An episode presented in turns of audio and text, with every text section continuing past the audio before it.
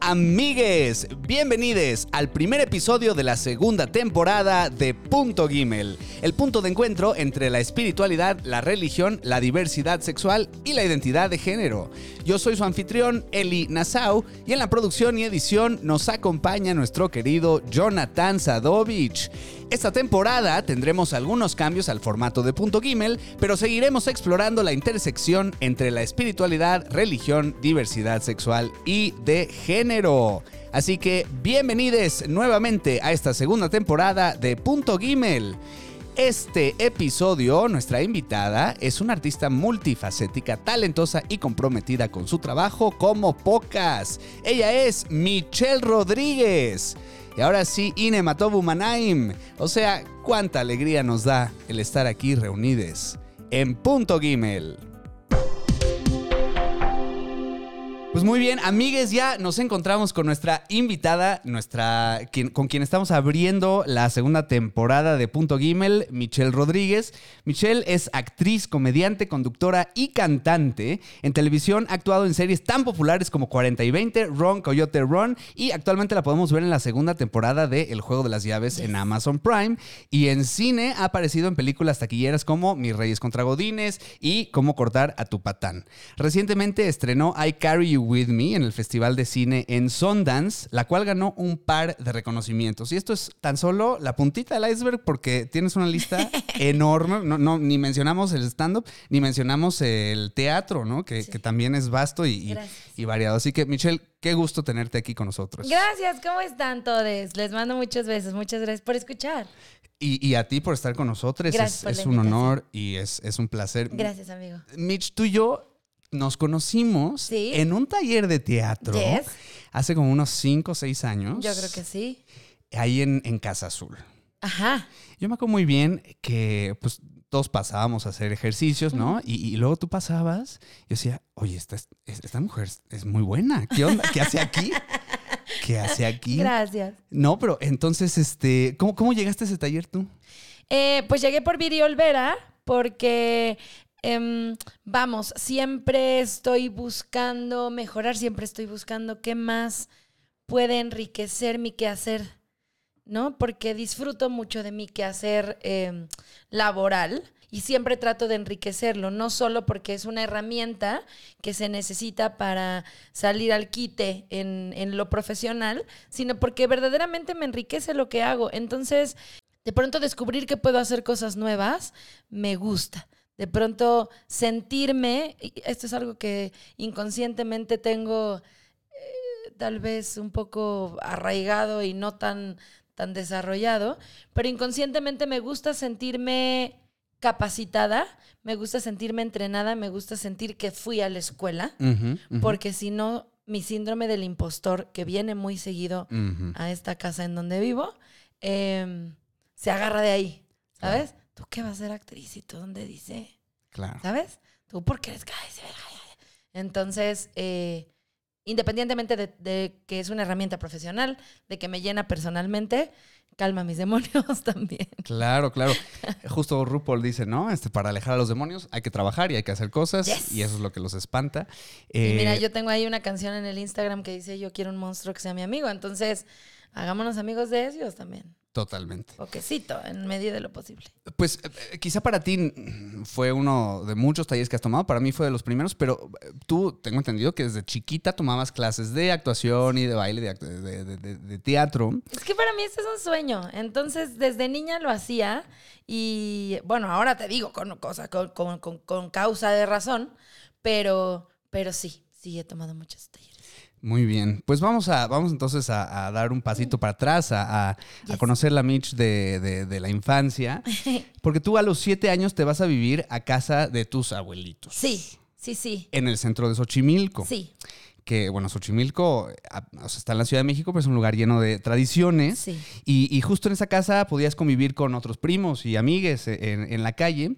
Entonces, ¿nos puedes platicar un poquito de, las tradiciones que, tú tenías ahí en, Xochimilco o lo, que hacías con, tus compañeros y que te gustaba? ¿Cuáles son tus tradiciones favoritas? Fíjate que eh, me acuerdo, bueno, de niña yo vivía con mis papás en Xochimilco también, en una colonia que estaba en una... Eh, pues era una colonia residencial, ¿no?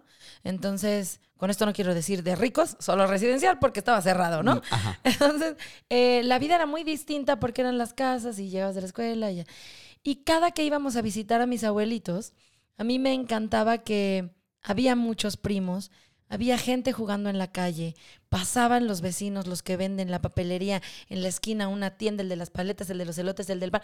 Entonces, a mí, em, desde muy niña, bueno, mi familia es una familia muy tradicional y muy arraigada a la religión católica y entonces em, soy una mujer que cree. Desde niña tengo esta certeza de saber que hay fuerzas divinas, que hay fuerzas, energías, alguien, algo que, que está presente en mi vida siempre. Lo tengo, o sea, es es una certeza que tengo Nunca la pusiste en duda. alguna vez. O sea, alguna vez la puse, más que en duda, me enojó. Ok. Eh, pero, pero sé, pero aún así, o sea, vamos, cuando, está, cuando me pasó eso, que ya fue grande hace unos 10 años, decía yo, ¡ay, ya! O sea, ¿Dios qué? Pero en mis adentros decía, o sea, perdón, pues, pero, ya sé- o sea, ya sé qué, ¿sabes? Ajá. Pero entonces desde niña creí, creí mucho, porque así me enseñaron. Eh, tengo entendido que tú además tienes una con- conexión importante con el niñopa porque Sí. en algún momento de la vida hiciste una promesa Sí. y... eh, Porque, porque sí- eso se me enseñó a mí. Ajá. O sea, mis abuelitos daban posadas y mis papás ofrecen mayordomías porque agradecen y porque piden y porque Dios nos da. Entonces, eh, pues así crecí, te digo. Entonces, de mis tradiciones favoritas son esas y la Virgen de los Dolores, que también es como la mamá de Xochimilco. Independientemente de la fe que les tengo y de que si yo te digo, "Ay, Virgencita, por favor, ay, te encargo mi coche que está allá afuera en esta colonia tan fea, no es cierto. o sea, no está fea la colonia. Pero sí soy esa, ¿sabes? Ese, y, y- y también me gusta mucho, perdóname que estoy, me emociona mucho este- Claro, estos no, no, adelante. me gusta mucho que existe ese sincretismo, que yo Sí. haya crecido con toda esa magia, porque, porque yo hago teatro o hago, cada que voy a entrar a escena, me persino, pero también me echo una crucecita de baba atrás de las orejas y también entro con el pie derecho. Ah. O sea, entre, entre dices tú, rituales y, y- y un poco supersticiones, pero, pero e- eso de, de la crucecita de. De, baba atrás de las orejas, pues me una tía me dijo, es para que te des suerte cuando tengas examen. Y entonces lo hago siempre. Órale. Vamos, cuando no pasa, también tengo esta conciencia que dice, no pasa nada, no pasa nada, no te identifiques. Y ya. Pero, pero lo hago con fervor. Claro. Entonces, sí, con el niño pa también tengo una gran conexión. Porque cuando yo era chiquilla eh, y- y venía al teatro, yo decía, yo quiero hacer eso. O sea, yo jamás pensé que podría estar haciendo lo que hago. Y un día, literalmente, le dije al niño pa, si yo un día, para eso, voy a poner esto aquí, hacer una posada del niño pa, hablando económicamente, es más o menos como hacer una boda para 400, 500 invitados. Wow. Una boda chida. O sea, de que... tu vestido, que los padrinos, que los recuerdos, que el... pa- Una boda chida de salón, de Ajá. chida. Y con comida, bebida, Eh, baile, bailamos, una boda todo, chida, todo. ¿no? O sea, habla- hablando de, de- de lanas. Sí, sí, sí. Y de compromiso, eh, pues nada, tienes como al representante máximo de Xochimilco en tus brazos, literalmente, porque tú lo abrazas, en tu casa, literalmente, porque es, va a tu casa y ¿Cómo es? va- O sea, eh, va a tu casa. ¿tú lo pides? La ajá, o tú lo pides, Es como una procesión, una... Ajá. se hace una procesión, viene a tu casa, tú dispones tu casa para que en esos días o en ese día o en esas horas sea el templo. Entonces no puedes cerrarle la puerta a nadie que venga. Cuando yo hago esta promesa, era chiquecita, fui y le dije, mira, niñopa, si yo algún día hago teatro musical en Ocesa, en los Telmex, con el señor Morris Gilbert, yo te voy a dar una posada. Sas. Y ya, lo, lo dije así como digo, vas a ver que un día, este, a ver qué día nos echamos unos, unos quesadillas a Un Cristina. pollito, sí. No, no con, vamos, que no se tome a, a irreverente, Ajá. sino que yo soy mucho así, además de, yo creo tanto que a veces digo cosas que suceden y luego digo, ay Cristo. Es fuerte. Que las decretas y pasan. Sí. ¿Y, y luego qué haces? Sí. Sí. Sí, Entonces, cuando entré así nos dejan, le dije a mi mamá, ay, oye mami, fíjate que, porque no lo apunté en ningún lado, ni hice un ritual, ni una ceremonia para pedirle al niño. Yo en mi cabeza, un día en mi casa, escuchando una grabación pirata que tengo de Miserables México del, do- del 2002, Sí. dije, ay, si yo un día hago esto, ¿sabes? En estas cosas que dices, yo te doy una posada. ¡Pum! Cuando me quedé en si nos dejan, le dije, oye mamá, pasó esto. Hay que esperar muchos años. Y algo pasó que el mayordomo del 2017, además de que es muy amigo de la familia, se le echó para atrás un posadero. Ok. Y entonces andaba buscando quién le diera la posada entre la comunidad. Y dijeron, es que Mitch quiere. Vino a mi casa, buscó a mis papás y mis papás dijeron, sí, pero la que quiere es ella. Ajá. Sí, bueno, pero la familia, ajá, pero la que quiere es ella. Ajá. Entonces, como que, ¿por qué estás cuinclava? ¿De dónde va a sacar, sabes? Em, aunque era un amigo muy cercano. Total que todo sucedió para que yo pudiera darle una posada al niñopa y solo esperé tres años.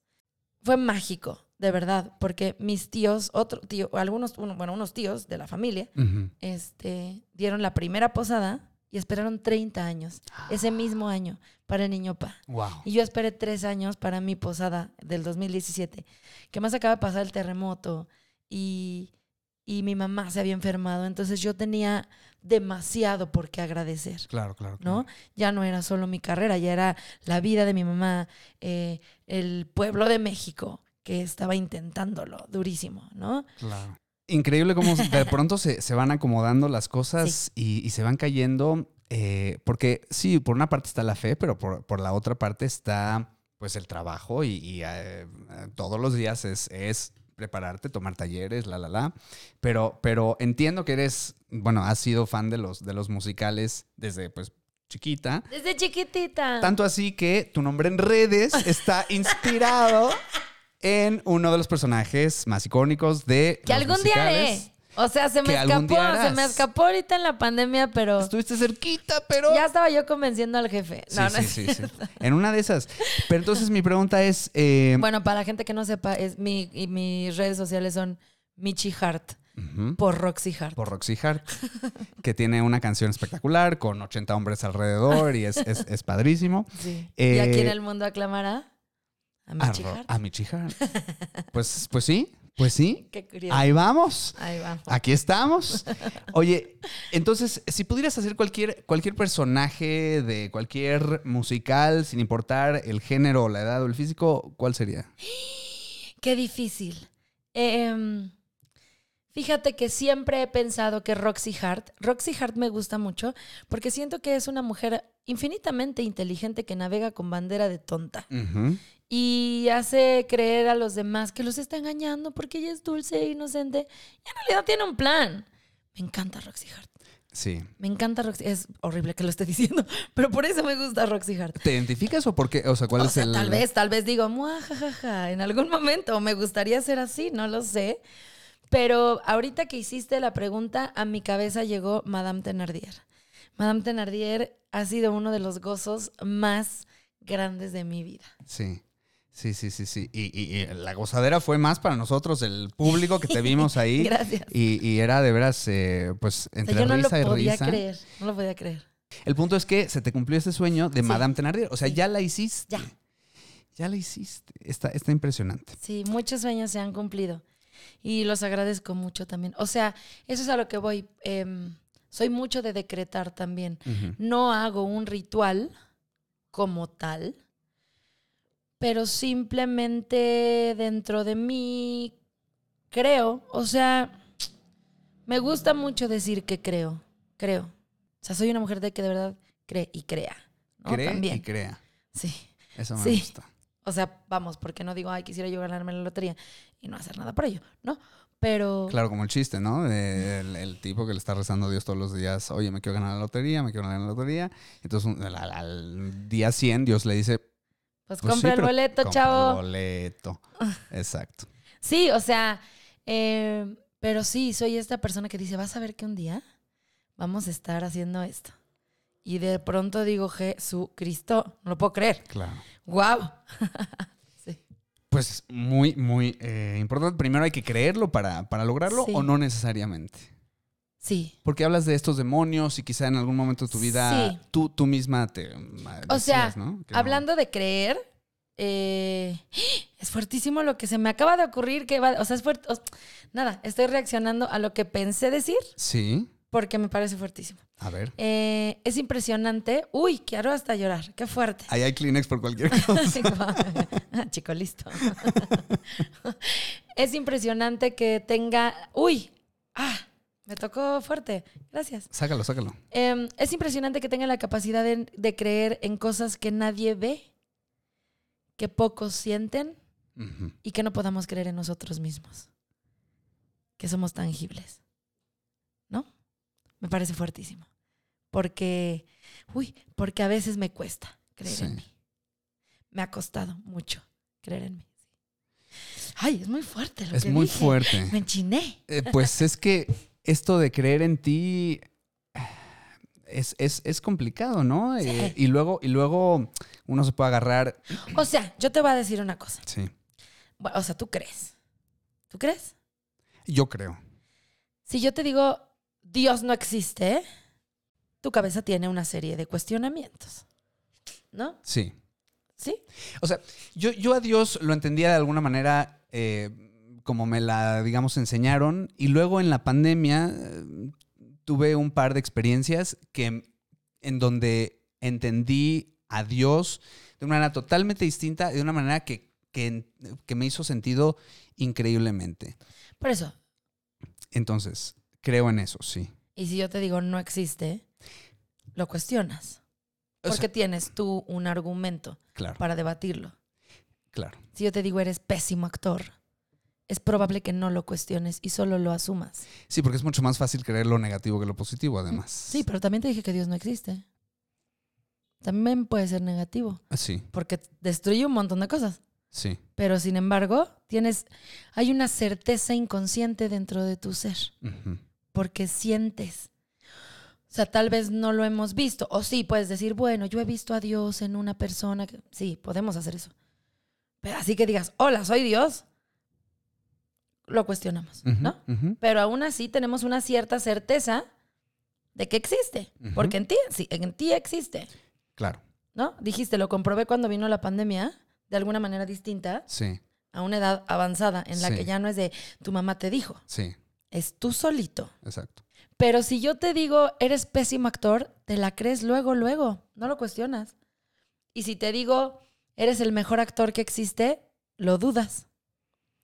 Nos cuesta un montón creer en nosotros. Y es fuertísimo. Ent- eh, bueno, Ya, las condicionantes sociales y todo eso. Pero a lo que voy era eso, que me parece brutal que tengamos la capacidad de creer en cosas, Dios, el universo, los astros, lo que quieras, y que yo te diga, tú puedes y lo consideres. Eh, partiendo igual, eh, yo, yo diría, porque pues, ¿qué es Dios sino nosotros, no? O nosotros somos una expresión de Dios, podría decirse, o nosotros al crear estamos haciendo una, como la obra de Dios. Entonces, eh, sí, eh, es, es- es una serie de, de cosas que, que- que nos van llegando en la vida y que, ah, no, eres muy peludo, o eres muy narizón, feo. o qué feo. Si yo te digo qué feo eres, estoy seguro que vas a decir, ah, ya sé. Además, que la cultura, culturalmente hablando, ¿no? Es- nos cuesta trabajo recibir los cumplidos. Y si yo te digo, qué guapo estás, ay, ay, vas a buscar 400 pretextos para decirme que no. Sí, hay terapia para eso, pero otra de las maneras, y, y- y me llamó mucho la atención, y no sé si tiene que ver con esto, pero tú tuviste un, una ceremonia de compromiso Ajá. para contigo misma. Pues no fue una ceremonia como tal. O te diste un, un anillo, ¿no? Sí. Fue, fue un anillo. O sea, solo lo compré, no hice una ceremonia, tal vez sería lindo hacer una ceremonia. De pronto, en este mismo tenor de creer en cosas y no creer en ti, de dar y no saber recibir, em, descubro y sigo aprendiendo y trabajando, porque de pronto hago mucho por los demás y poco por mí aunque no lo pareciese, ¿no? Em, o sí, Eh, va- vamos, en, en ciertas cosas, ¿no? Ya más personales si quieres. Pero, por ejemplo, yo disfruto infinitamente mi trabajo, ¿no? Pero eso es para mí. O sea, verdaderamente me enriquece y me hace muy feliz. Me cansa, infinito. Y a veces digo, ya no puedo más. Pero como me divierto tanto y lo paso tan bien, está bruto. Sí. Curiosamente estás haciendo una obra que se llama Agotados, que supongo que es apropiado el término para estos momentos. Tantecito, sí. Pero, pero de pronto podría dejar de hacer cosas por ti, porque te quiero. Podría dejar de hacer, o podría hacer cosas por otras personas. Hacer, decir, eh, o sea, en, todo el sentido del hacer. Y entonces de pronto digo, nos comprometemos con un montón de gente, con nuestro trabajo, para llegar temprano, para cumplir lo mejor que se pueda, independientemente si lo disfrutemos o no. Te comprometes con el banco, ¿no? Porque vas a hacer una compra, porque vas a hacer un pago, te comprometes con la renta, porque le tienes que pagar, porque no se me vaya a caer aquí el techo, ya le resané, ¿no? No vaya un borrachazo en el baño porque, porque estás comprometido con la persona. ¿Por qué no con uno mismo? Y no hablo nada más de darme cosas, que en eso ahí sigo trabajando, sino en esta cosa de ser leal conmigo. No me gusta estar aquí. ¿Por qué voy a estar aquí? ¿No? Entonces, estoy aprendiendo y trabajando en mi. en, en- en ejercitar mi capacidad, acomodándolo de la mejor manera. Ajá, en ejercitar mi capacidad de poder decir, no, ya no quiero, ¿no? Tal vez los límites, las lealtades, hasta dónde y con quién, ¿no? No quiero estar aquí, de verdad no quiero. ¿Verdaderamente es un compromiso contigo? Ok, lo hago. Y a machino. Si, si Pero ya no quieres estar aquí, adelante. No, menso, cállate. Pero, pero además, ¿sabes? O no quiero estar contigo, por ejemplo, o no quiero trabajar en esto, o no quiero decir esto. ¿Y con quién tienes el compromiso? Sí, con esto, pero sí, ¿no? A lo mejor hasta cierto punto. Entonces, eh, también he descubierto que mi cuerpo, cuando hay- hago cosas que no quiero hacer, me da ataque de ansiedad. Entonces, necesito aprender a decir, la neta, la neta, no quiero hacer esto. Es que, Porque si no, luego estoy sí, chillando, pasándola fatal, fatal, siento como va a morir, ¿no? Claro. Y como creo, creo que va a morir. ¿De verdad? Porque además como, como, como actriz, como artista, como figura pública, tienes, no sé si sientes que tienes un cierto compromiso con, para la 100%. gente. Y entonces, además de, de- de no, de, de poder decir no, o, para- o sea, y no, no sé si quedar mal, pero el, el decir que no, pero también el, el quitarte como quizá el, el personaje de, de Mitch que está afuera en la calle y, y con, con una sonrisa, ¿no? Este, es, eh, es complicado como, como artistas y, y- y, bueno, eh, además influencer y todas estas eh, personas que te admiran y te, te miran. Creo que lo que más, y va un poco pegado a lo del compromiso, es que he aprendido, o, o sea, estas cosas que yo estoy diciendo son cosas que yo pienso para mí en mi cabeza. Las comparto porque agradezco que me permitan compartirlas. Si a usted le caben, acomódelas. Si no le caben, mire, déjelas afuera, alguien las recogerá o no pasa nada. ¿No? Écheles tantita agua y se van por la coladera, no pasa nada. He aprendido que lo único que hay que hacer es ser congruentes. Fin. O sea, si yo pienso, voy a decir un ejemplo horrible. Adelante. Guácala a los gays. Y de repente la gente viene y dice, es que dijiste, yo tengo dos opciones. Puedo decir, ofrezco una disculpa si alguien se sintió ofendido, o decir, la neta para mí, guácala a los gays. Y a machinar lo que venga con lo que yo acabo de decir. ¿No?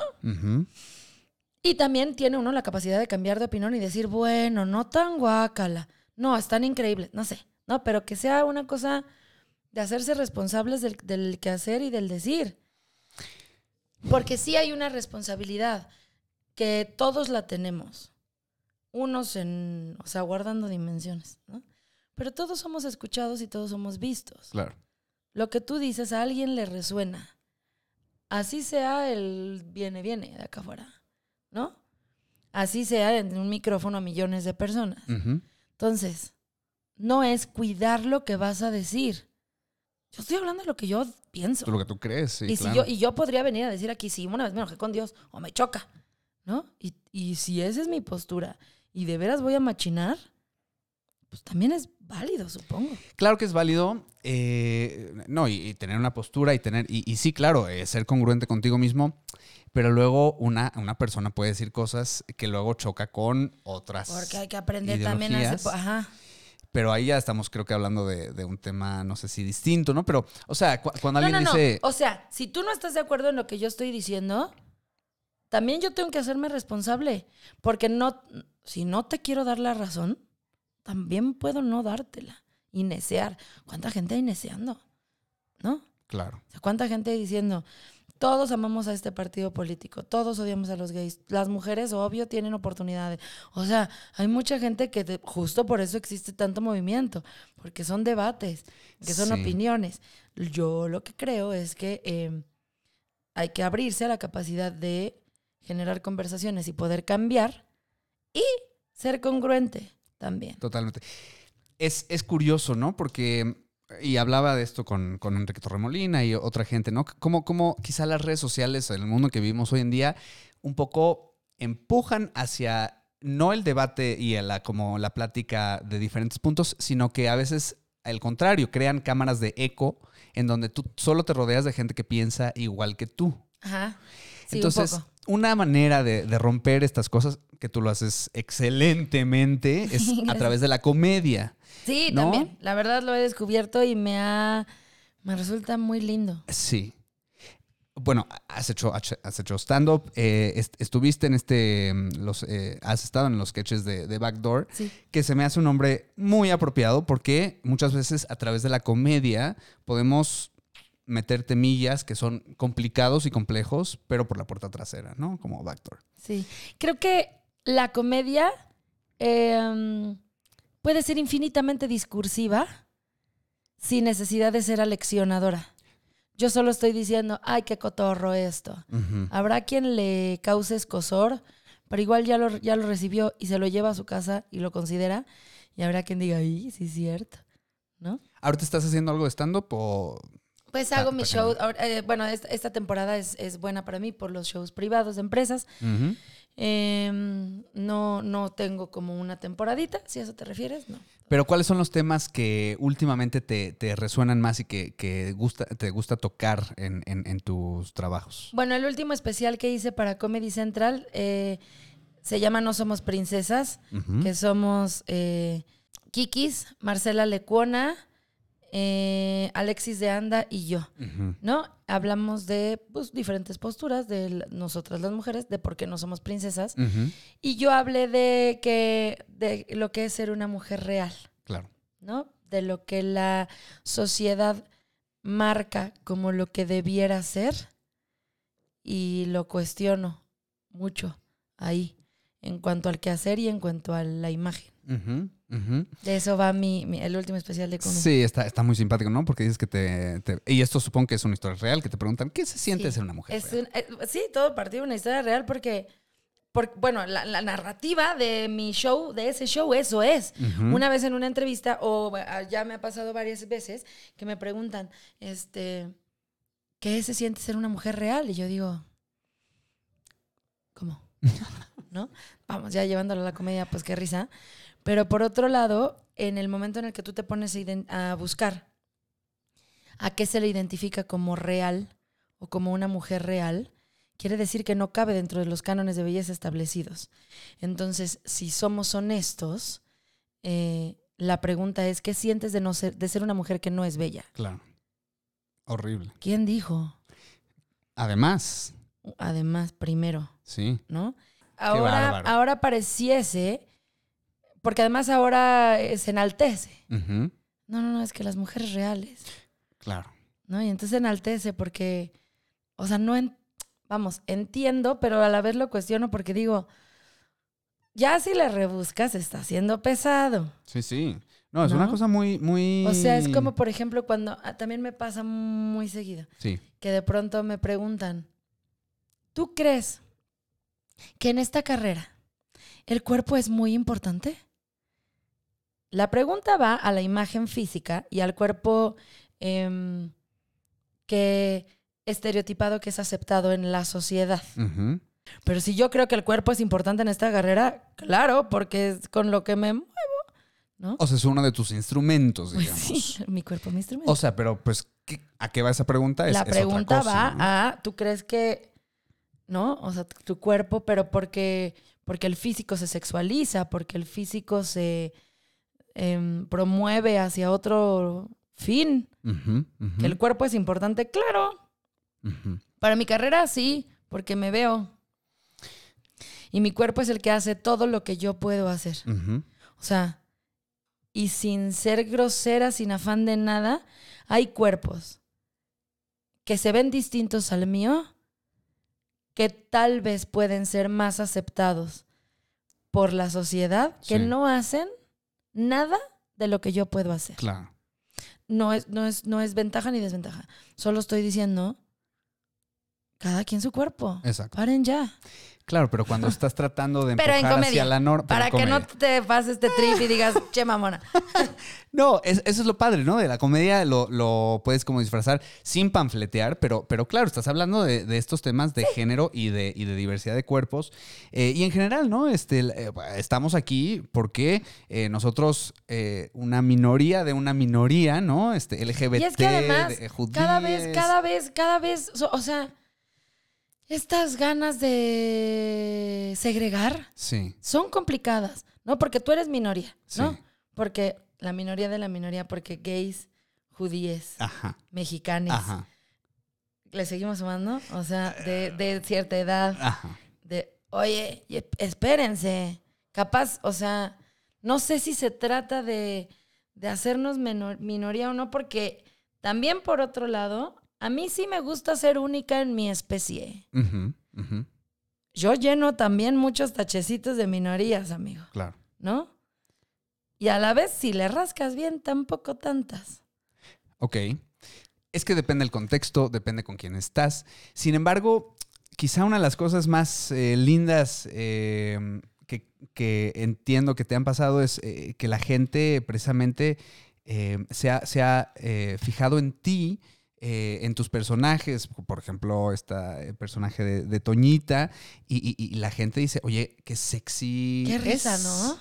Pues no, no risa, se me hace totalmente eh, como congruente y, y, pues sí, porque no todo el mundo le gusta la güera flaca este, altísima, ¿no? Me da mucha risa porque la primera vez que me empezó a pasar eso, yo decía, ¿qué pasó? Porque una, una, ¿sabes? Una también. Es que también, sí. Una también Porque además es algo que se perpetúa, quizá, eh, o sea, lo se que se ve en la, en la, en la tele. que lo se ve en la tele, que se dice. Se mama, exactamente. Sí, se sí, mama. Sí, desde O chiquito sea- estamos igual con, con la cuestión príncipe, princesa, igual con la cuestión, la- o sea, Televisa parece que está haciendo, eh, ya no tan, ya no. Antes hacía novelas que pues eran apropiadas para Suecia, pero aquí quién se podía identificar físicamente por lo menos con los personajes. Sí, y, y- O pienso yo, no sé. No, claro que sí. Eh, mira, cuando hicimos Miserables, alguien hizo a bien decir en el radio que por qué yo iba a hacer Miserables. Que si era, que era una obra en donde había franceses, ¿no? Y que yo era como, como la hija de Capulina y Sheila. Entonces dices, esta persona no entendió absolutamente nada, ¿no? Hasta ahí dejaré mi comentario porque puedo tener mucha plática de esto. Pero, güey, o sea, todos cabemos, todos podríamos caber. ¿Por qué no? Em, cuando me empezó a pasar lo de que Toña es muy sexy, yo lo cuestioné, porque claro que se mama, porque claro que la televisión vive perpetuando estereotipos. Em, que además ahora me parece muy chistoso que me digan que sientes que los estás rompiendo. Y yo digo, ah, wow, gracias. ¿No? Es, eh, o sea, ¿te presiona? ¿Es como una responsabilidad? presiona. o- No me presiona porque no lo, no quiero demostrar nada.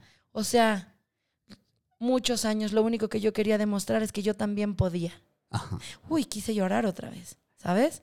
O sea, Que tú también podías, pero además, claro, porque tú también creías que para entrar ahí tenías que tener o al amigo o al pariente de no sé qué. al amigo o al pariente o verte como tal, ¿no?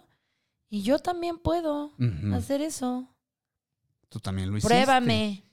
O sea, muchos años eso fue mi plan. Sí. Pruébame. Sí. por eso también me entreno y por eso también ando metida en tanta cosa, porque si para estar en donde estoy tuve que demostrar que canto, bailo, actúo, conduzco, escribo, puedo hacerlo, porque quiero estar ahí. Desgraciadamente hay quien no necesita. Hay quien dice, ven, pásale, qué chula. Chido, no se está cuestionando. Qué padre. Porque yo también ahorita ya estoy en un lugar en el que no necesito. Yo ya hice muchas cosas y ya la banda dice, ¿sabes qué? Háblale a esta muchacha. ¿No? Sí, sí. Cada quien. Cada quien su historia, cada quien su camino de vida.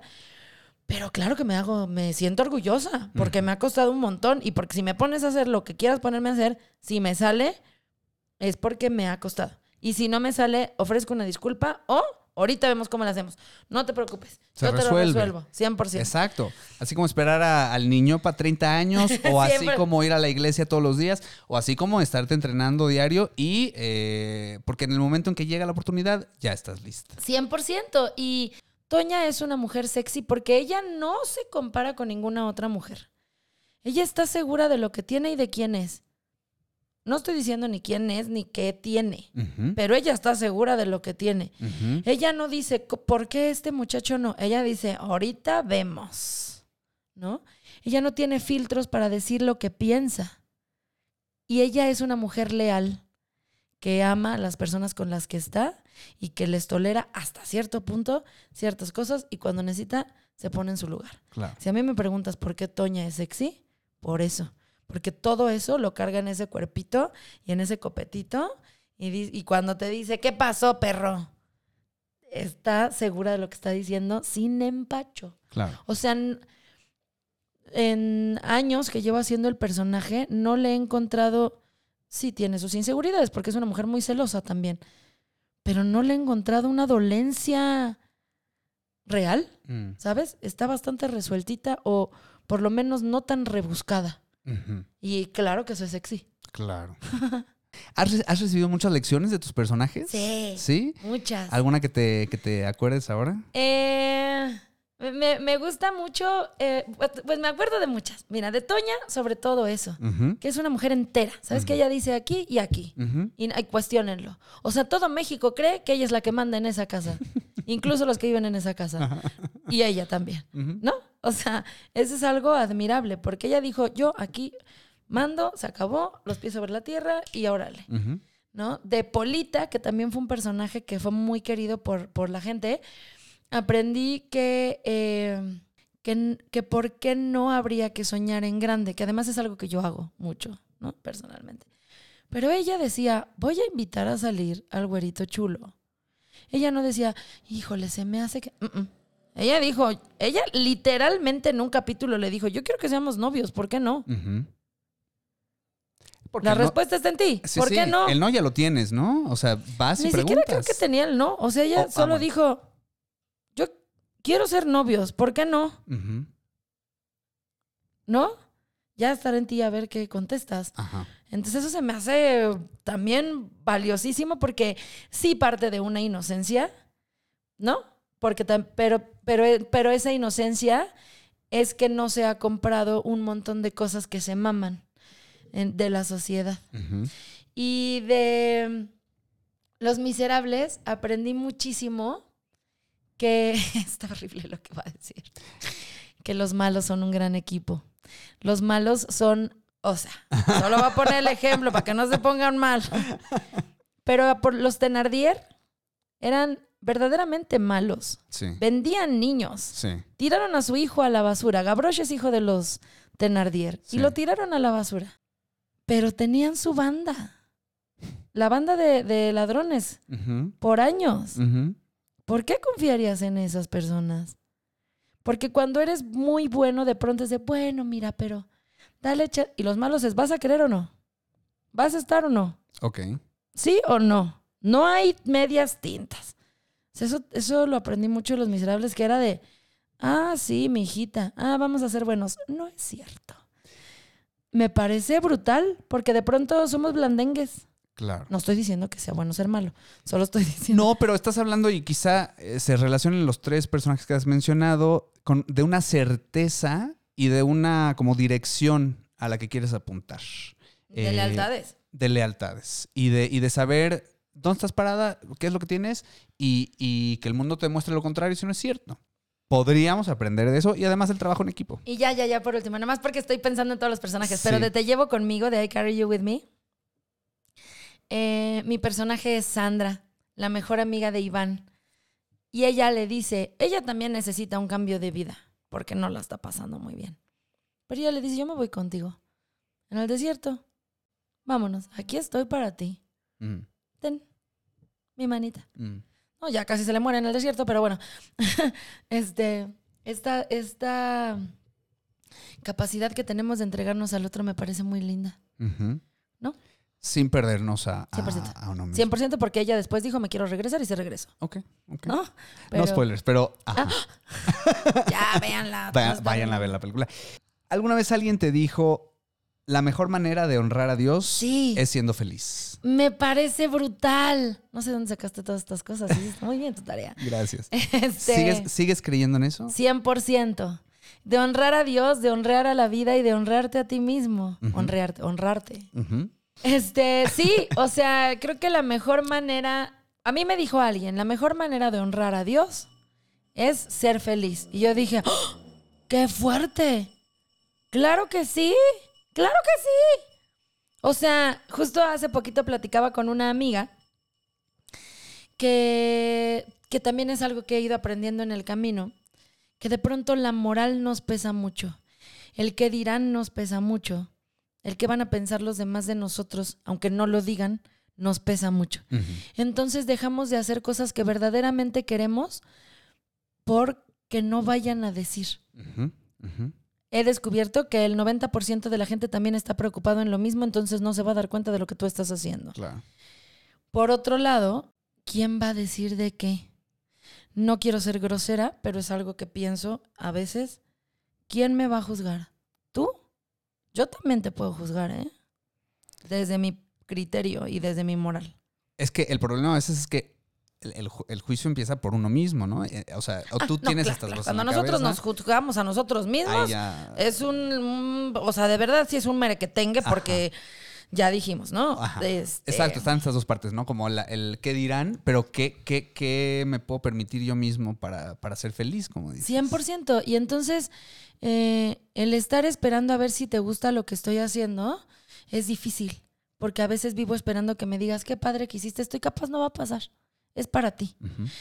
Y también está bien rudo que yo viva cumpliendo tus expectativas porque entonces no estoy siendo feliz. Y yo creo, le decía a una amiga, como ejemplo hace poco, le dije, ay, mira, ¿qué va a pasar?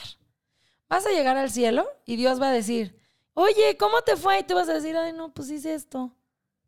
¿Por? Pues, pues porque como que creí que hacer lo otro estaba mal. ¿no?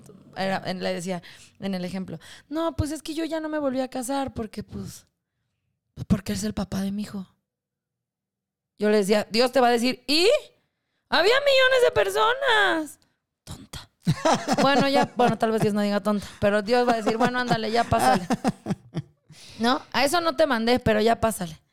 Y de todas maneras, si llegas y dices, ¿sabes qué? Dios, la pasé bruto. O sea, Sí, la cagué tantita. Perdón. Ujú. Igual Dios va a decir, no hay fijón, pásale. ujú. O sea, ¿por qué tenemos que pasarla mal? No tenemos por qué pasarla mal. Está bien bonito. Eh, Faisy dice que él hace, es el protagonista de su vida, de como si fuera una película. Me parece muy lindo. Porque yo quiero que en mi película haya musicales y haya gente padre y haya suspenso. Ojalá terror no. Pero, pero padre, ¿sabes? O sea, es- parece un chiste, pero yo creo que Dios dijo, no manches, que no la pasaste bien. ¿Te puedo preguntar quién, quién te dijo esta frase? Sí. Eh, iba hace mucho, porque soy esa persona que cree, con una señora que eh, hacía limpias y que hacía como curación de velas para esas cosas. Entonces también hacía como estas terapias en las que tú platicas y ella te escucha y de repente te dice, mira, Dios te va a decir que todo bien. Ahí fue. Mm, eh, Pues mira, ya estamos terminando. Nos gusta terminar las entrevistas con tres preguntas ráfaga, inspiradas en los elementos de Shabbat, de una cena de Shabbat. Que, Ok. que no sé si has, has Nunca asistido a he ido. Te voy a invitar. Sí. Te vamos a invitar a una cena de ¿Qué hay Shabbat. que hacer? Eh, Llegar, eh, sentarse y cenar, básicamente. Triunfo. sí, lo que pasa es que al principio hay tres bendiciones, Ajá. una del vino, una de las velas y una del pan. Me encanta.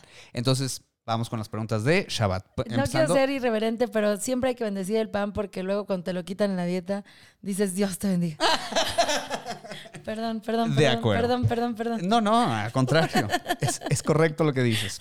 Te sacaste un 10 más, más uno. Sobre todo cuando te vuelves este, intolerante al gluten. Ay, no. Dios te bendiga. Ay, Bueno, pan, oye. Ya alternativas, pero, pero, pero, pero, pues el pan es el pan. Entonces vamos con la pregunta de las velas sobre espiritualidad. Yes. ¿Qué ilumina tu vida? ¿Qué le da sentido a tu, a tu existencia? El amor. El amor le da sentido a mi vida. El amor por lo que hago, el amor por los que amo, por los que me aman y el amor por el amor per se, porque sentir amor es el es un lugar precioso, Mm, ¿sabes? O sea, este sentimiento que sientes cuando ves un perrito y dices, "Ay, es precioso." Pregunta de la jalá, que es el pan. Yes. Sobre conexiones, porque el- la jalá es un pan trenzado. Ajá. Entonces, ¿cómo tú estás conectada con el mundo? ¿Qué comunidades o grupos o tribus de personas son las que enriquecen tu vida? Híjole, qué bonito. Eh, uy, quise llorar, qué hermoso. Ah, eh, eh, ya te dije. Me diste muy fuerte. Este, nunca lo había pensado. Em, hace poquito hablaba, el, el tema iba más hacia las relaciones sexoafectivas, las relaciones amorosas, ¿no? Ajá. Que yo decía, ay, es que estoy rodeada de gente tan padre, de gente tan guau, que necesito encontrar en mi pareja ese factor Ujú. para que yo diga, wow, esta persona, qué padre, mira lo que, ay, mira cómo se ve, mira lo que dice, ¿sabes? Sí, sí, Entonces, em, me gusta estar rodeada de gente em, que gusta de hacer lo que hace, que gusta de decir lo que piensa. Es, me siento afortunada por eso. Y estoy rodeada de gente de muchos países, de gente de muchos estratos sociales, de gente de muchas profesiones, de gente em, de muchos colores y de gente que ama de diferentes maneras. Desde gente que ama al prójimo, porque sí, desde gente que ama a personas de su mismo sexo, desde gente que ama a más de una persona, desde gente que se ama a sí mismo. Entonces, eh, creo que eh, estoy llena del mundo y me encanta, ¿no? Porque, porque, porque también hacia ellos me dirijo. También por eso todo lo que digo es para que intentes ser lo más tú posible, ¿no? Porque, porque, porque yo soy diferente a mucha gente. Pero el reconocerme mexicana me gusta. El reconocerme morena me gusta. El reconocerme mujer me gusta. El reconocerme eh, que amo en pareja me gusta. ¿No? Entonces, eso me gusta. Que, que, que, se, que se sepa que vamos bien. O bueno, por lo menos que aquí tienen donde platicar. Qué bonito. Qué bonito, lindo. gracias, ¿A gracias. Y por último, la pregunta del vino sobre fiestas, pasatiempos y ocio. ¿Qué haces para divertirte? ¿Qué te hace vibrar alto? ¿Qué me hace vibrar alto mi trabajo? Es que de verdad parece broma y entonces la gente dice, ya no seas payasa. Pero sí, o sea, le estoy pasando tan bien cuando trabajo. Casi en todos los trabajos hay unos en los que no. Pero este es uno de mis estados más altos de vibración. Trabajar porque estoy, estoy, he aprendido primero que el escenario, la escena o la ficción es lo que me hace estar en completo presente. Mm, Entonces digo, wow. O sea, este momento que estuve aquí contigo, no estuve haciendo ni lista del súper, ni, ¿sabes? Porque estamos cotorreando aquí tú y yo. Entonces eso me gusta mucho. Em, el amor. Estar enamorada es uno de mis momentos, o sea, de por sí soy una mujer autogestiva y de por sí soy una mujer que despierta y parece que se echó tres tachas, ¿no? Así como así. Pero, pero cuando estoy enamorada, híjole. Sí, de por sí creo que todo es posible cuando estoy enamorada. Es como de, claro que sí, vean estas flores y los pájaros. ¿No vieron el musical que acaba de pasar aquí en...? No, es, no está pasando nada, pero soy esa. Sí, o sea, creo que el amor es todísimo. El amor y el estar presente en el escenario de la ficción. Yes. Pues, Mitch, muchísimas, muchísimas A gracias por estar con nosotros en Qué Punto lindo. Gimel. Quería Eh, platicar 90 años más. Pues aquí tienes las puertas abiertas cuando decidas, cuando quieras. Cuando quieras platicar un proyecto nuevo, bienvenido. Gracias. Eh, pues ya mencionamos un poco tus redes hace ratito, pero si quieres recordarlas, adelante. Arroba Michihart en Instagram, Instagram Twitter y eh, TikTok. Michelle Rodríguez México en Facebook y Bueno, YouTube. Mitch, muchas gracias. A ti. Pues yo me despido, amigues. Muchísimas gracias por acompañarnos en Punto Gimel. Yo soy su anfitrión Eli Nassau y le mandamos un saludo a nuestro editor y productor Jonathan Sadovich. Y que tengan una excelente semana, una semana de paz. Shalom, amigues. Shalom, amigues. Las opiniones expresadas en este podcast son exclusivamente de quien las emite y no necesariamente representan la opinión de Fundación Gimel AC y sus afiliados, por lo que nos deslindamos de cualquier responsabilidad de las opiniones de les invitades.